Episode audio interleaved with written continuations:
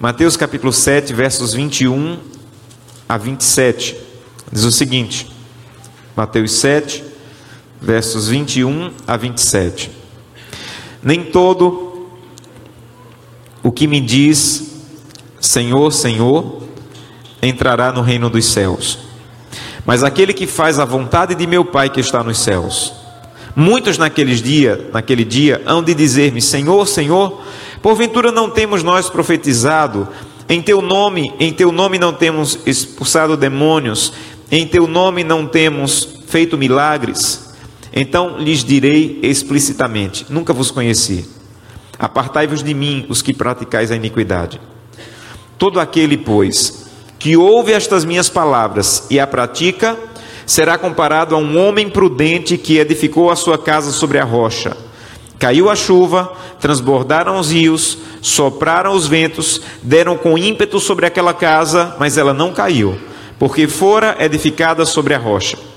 E todo aquele que ouve estas minhas palavras e não a pratica, e não as pratica, será comparado a um homem insensato, ou louco, ou tolo, em algumas versões, que edificou a sua casa sobre a areia.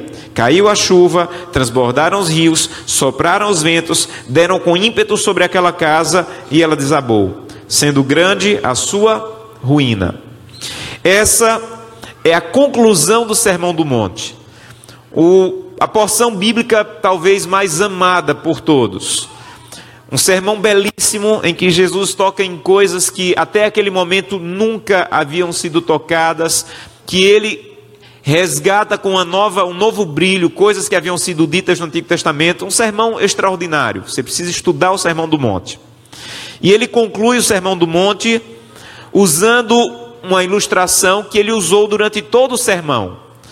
A ilustração de comparar duas coisas para mostrar o verdadeiro cristianismo. Então, várias vezes no Sermão do Monte, Jesus compara isso com isso. Isso é o verdadeiro cristianismo, isso é o falso cristianismo. Por exemplo, ele fala de dois caminhos. No Sermão do Monte, ele diz assim: Olha, há pessoas que estão seguindo um caminho estreito. Esse leva a uma porta estreita, que leva à salvação. Há pessoas que estão seguindo também mas estão seguindo um caminho largo que vai dar numa porta larga que leva à perdição. Ele fala também de duas portas. Ele fala de duas árvores, uma árvore que dá bons frutos, uma árvore que dá frutos maus. E ele conclui falando de dois fundamentos, ou de duas casas.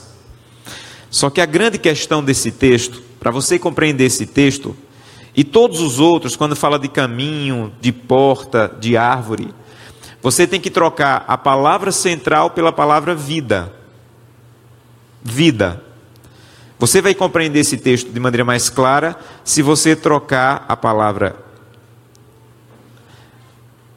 casa por vida. Vamos ver como fica, verso 24. Todas as pessoas que ouvem as minhas palavras e as praticam, será comparado a um homem prudente que edificou sua vida sobre a rocha. A chuva caiu, transbordaram os rios, sopraram os ventos, deram com muito ímpeto sobre aquela vida, mas aquela vida não caiu, porque ela foi edificada sobre a rocha. Mas todo aquele que ouve as minhas palavras e não pratica, será comparado a um homem insensato que edificou sua vida sobre a areia. Caiu a chuva, transbordaram os rios, sopraram os ventos, deram com ímpeto sobre aquela vida, mas aquela vida não desabou. Ou aquela vida desabou, sendo grande a sua ruína. Jesus está dizendo o seguinte: essa noite, em todo o mundo, as pessoas podem, podem ser divididas em duas partes.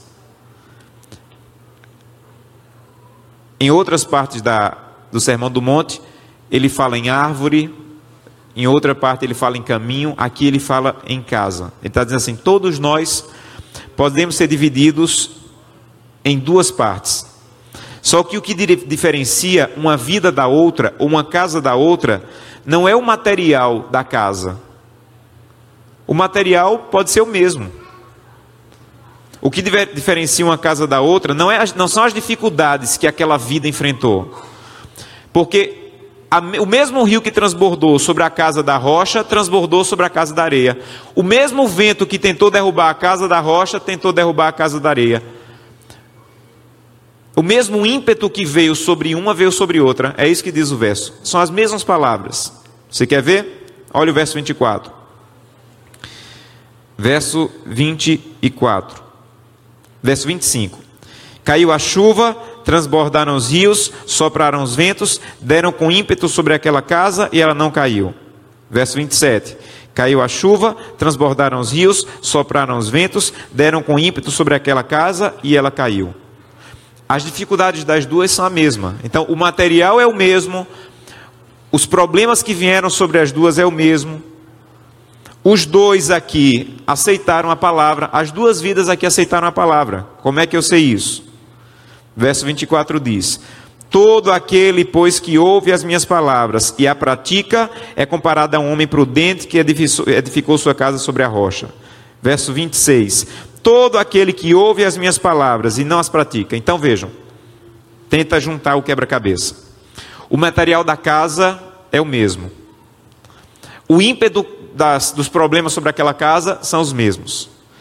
Os dois ouviram a palavra. O que é que distingue uma casa de outra? Só uma coisa: o fundamento sobre o qual ela foi edificada. Quando Deus olha para o mundo, quando Deus olha para mim, para você, dentro dessa igreja, o que nos distingue não é simplesmente o dia que nós guardamos, não são os problemas que nós enfrentamos. O que nos distingue é sobre que fundamento estamos edificando a nossa vida. Que fundamento estamos edificando a nossa vida? O ímpio e o prudente vão enfrentar dificuldades. O ímpio e o imprudente ouvem a palavra o ímpio e o imprudente estão edificando, às vezes, com o mesmo material. A diferença é só uma: o fundamento. E sabe o que eu acho impressionante quando ele diz que a diferença é o fundamento? É porque o fundamento é a parte da casa que você não consegue ver. Você vê as paredes, você vê as janelas, você vê o telhado, mas o fundamento você não vê. Em outras palavras, o que nos distingue se estamos no caminho correto e o caminho errado, não dá para ver. Você não pode dizer se eu estou edificando minha vida sobre a rocha ou sobre a areia. Não dá para ver, porque é o fundamento que determina. E o fundamento não dá para ver. Eu não sei como foi feito o fundamento dessa igreja, com que material foi feito, de quão forte ele é. Não dá para ver. Só que o fundamento é exatamente a parte mais importante de toda a construção se não for bem fundamentado, um dia vai ruir. Então, o que distingue a vida do ímpio, do imprudente, do sábio e do tolo, não é uma coisa que eu diga, possa dizer assim: olha, você está indo pelo caminho errado, vai se perder. Você está edificando, porque o fundamento não dá para ver. O que nos distingue não dá para ver. Eu não sei se você está fazendo culto familiar você não sabe se eu estou.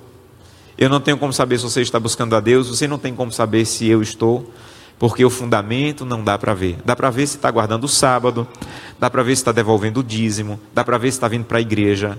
Mas se está sobre o fundamento certo, não dá para ver, porque o fundamento não dá para ver. Pastor, e que fundamento é esse? A Bíblia responde. Vá para Coríntios. O livro de Coríntios responde: que fundamento é esse? 1 Coríntios 3. 1 Coríntios 3. Que fundamento é esse que Jesus falou? 1 Coríntios 3, verso 11 em diante. Porque 1 Coríntios 3, verso 11 em diante. Porque ninguém pode lançar outro fundamento além do que já foi posto, que é quem? Jesus Cristo. Contudo, se o que alguém edifica sobre o fundamento é sobre ouro, pratas, pedras preciosas, madeira, feno ou palha, manifesta se tornará a obra de cada um, pois o dia a demonstrará, porque está sendo revelada pelo fogo. E qual seja a obra de cada um, o próprio fogo o provará. Esse versículo diz o seguinte: o fundamento é quem? Jesus. Aí ele diz: Mas há pessoas que estão edificando, porque todos estão edificando, querendo ou não, você está edificando. Mas há pessoas que estão edificando sobre o ouro, sobre a prata, sobre o feno, sobre a palha. Aí ele diz: Mas chegará o dia que nós saberemos sobre que fundamento você está edificando sua vida. Amigos, já está próximo o dia que nós saberemos sobre que fundamento nós estamos edificando a nossa família, que fundamento estamos edificando nosso casamento, que fundamento estamos edificando a nossa vida cristã. Só há um fundamento que dura, que é Jesus Cristo. Por isso, durante toda a semana, toda a semana, o meu sermão virava e mexia, voltava para o mesmo ponto. Você precisa aprender a passar tempo na presença de Jesus.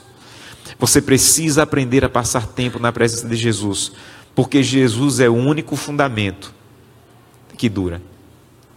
Uma coisa precisa ficar clara nessa parábola: o vento, os problemas, a tempestade vai chegar uma hora ou outra sobre a vida de todos nós. Santo Agostinho dizia assim: se você não está enfrentando uma tempestade hoje na sua vida, se você não está enfrentando nenhuma tempestade hoje na sua vida, se prepare porque ela está a caminho. Se você não está enfrentando tempestade nenhuma na sua vida hoje, se prepare porque ela está a caminho. Porque assim, assim é a nossa vida nessa terra.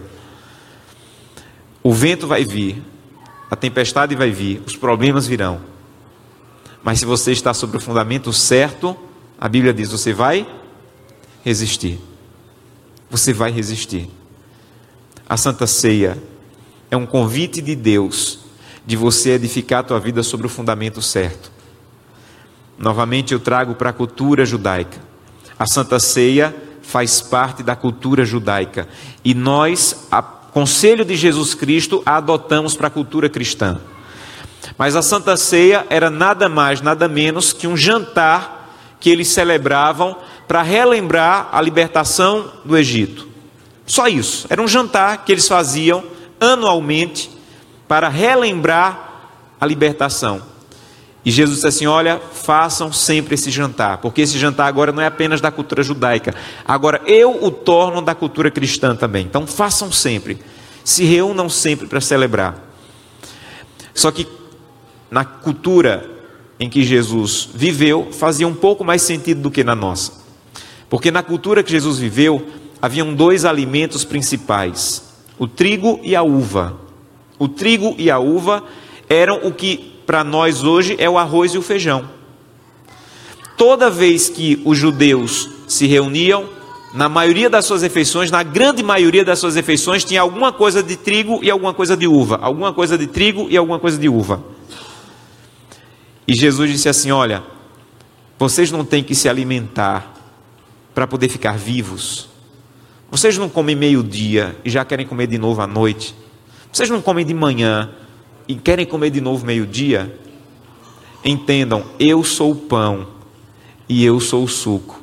Se vocês aprenderem a viver comigo, a se alimentar da minha pessoa, a se alimentar da minha presença, vocês vão ter vida. A grande tragédia na vida física seria alguém dizer assim: Olha, eu comi faz 20 dias e estou com a barriga cheia. É lógico isso? Faz cinco dias que eu não me alimento e estou saciado. É possível isso? Mas infelizmente é isso que nós fazemos na vida espiritual. Faz cinco dias que eu não oro. Faz cinco dias que eu nem leio a Bíblia. Faz uma semana que não faço culto com minha família. Mas eu estou saciado. Jesus falou: é impossível. Do jeito que você precisa do alimento físico, você precisa do alimento espiritual. E você precisa dele com regularidade. Se não tem regularidade, você vai estar passando fome. E talvez você esteja passando fome espiritual. Porque você está se alimentando de Jesus de maneira esporádica, de maneira distante. Toda vez que os judeus sentavam para fazer qualquer refeição, que eles pegavam o pão e o suco de uva, eles lembraram: do jeito que eu estou comendo isso aqui, para alimentar o físico. Jesus falou que Ele é o pão e Ele é o suco. Eu preciso correr para Jesus de novo e de novo, e de novo, e de novo. Então a Santa Ceia, para os judeus, era nada mais, nada menos do que relembrar: eu preciso de Jesus. Ele é o fundamento da minha vida. Ele é o fundamento da minha vida. Eu não quero dizer uma heresia. Eu não quero dizer uma heresia, me perdoem se parecer isso. Mas eu acho que se Jesus estivesse na nossa cultura, provavelmente ele não usaria o pão e o suco de uva. Talvez ele usaria alguma coisa que nos fizesse lembrar mais que preciso me alimentar de Jesus, preciso me alimentar de Jesus, preciso me alimentar de Jesus, e preciso de novo, e preciso de novo. Eu não sei o que seria na nossa cultura, mas esse é o objetivo da Santa Ceia. Você precisa se alimentar de Jesus, porque é a única maneira de a tua vida estar sendo edificada sobre o fundamento certo, que é a rocha, que é quem? Jesus Cristo. Aí a história diz assim: Vieram o vento, o rio subiu, veio com ímpeto, e uma casa ficou firme e outra foi destruída. Aí ele falou: Por quê? Por quê? Volta lá para o texto, Mateus 7. Mateus capítulo 7, verso. Mateus capítulo 7. Por que uma casa resistiu e outra não? O fundamento, ok, mas tem uma coisa a mais que eu preciso que você perceba.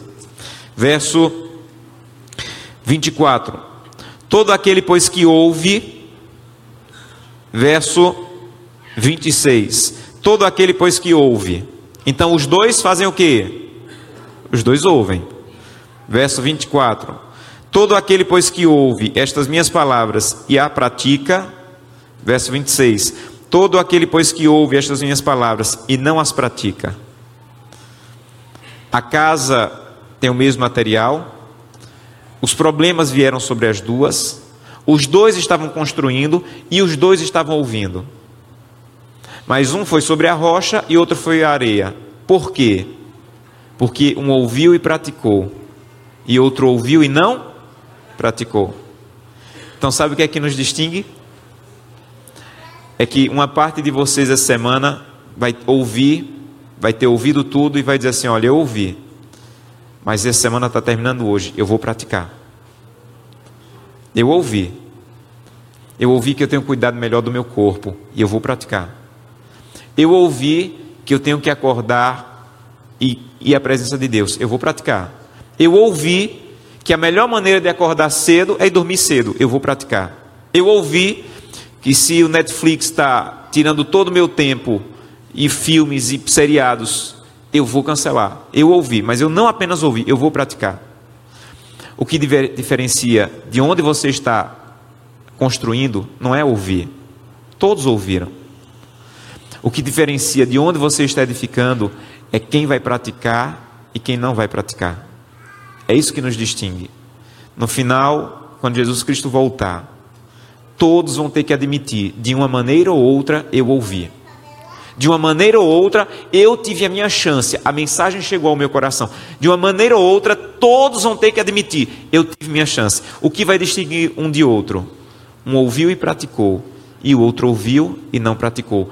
Isso é a diferença sobre onde você está edificando. Eu não sei o que ficou. Se eu parasse agora para perguntar, cada um ia dizer. Se eu perguntasse assim, o que foi que você entendeu dessa semana? Cada um ia dizer uma coisa. Pastor, eu entendi que preciso cuidar melhor do meu corpo. Pastor, eu entendi que preciso passar mais tempo na presença de Deus. Pastor, eu entendi que eu preciso aceitar que Jesus Cristo me salva. Pastor, eu entendi que tenho que cuidar melhor do meu casamento. Pastor, eu entendi que eu tenho que ser fiel. Todo mundo aqui entendeu alguma coisa? Ok, todos ouviram. Mas o que nos distingue não é quem ouviu e quem não ouviu, porque todos ouviram.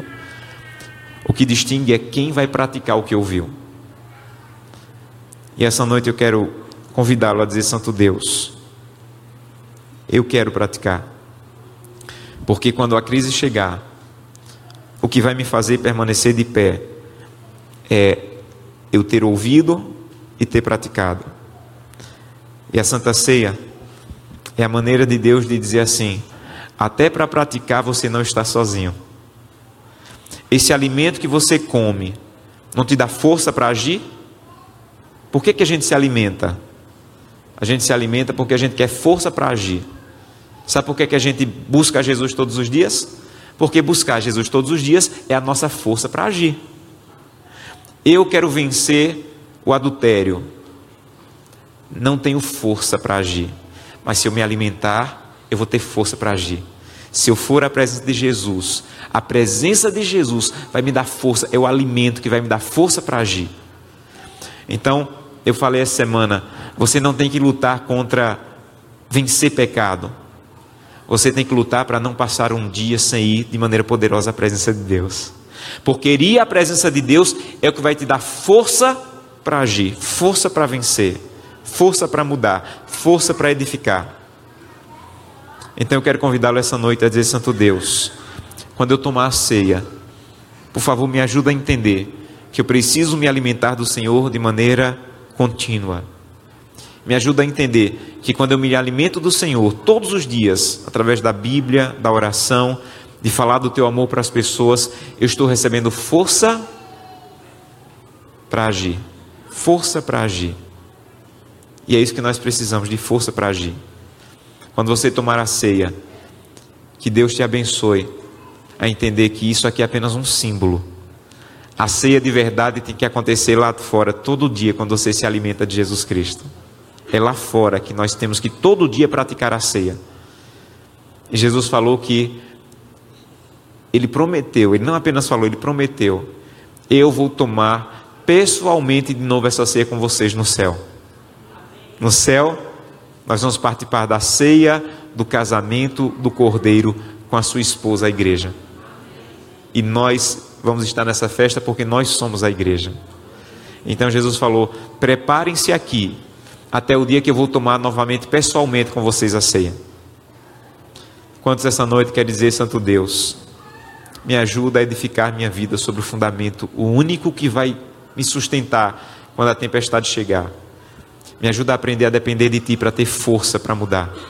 Me ajuda a aprender a passar tempo na Tua presença e praticar o que eu ouvi e sei que é verdade. Quantos querem pedir isso a Deus?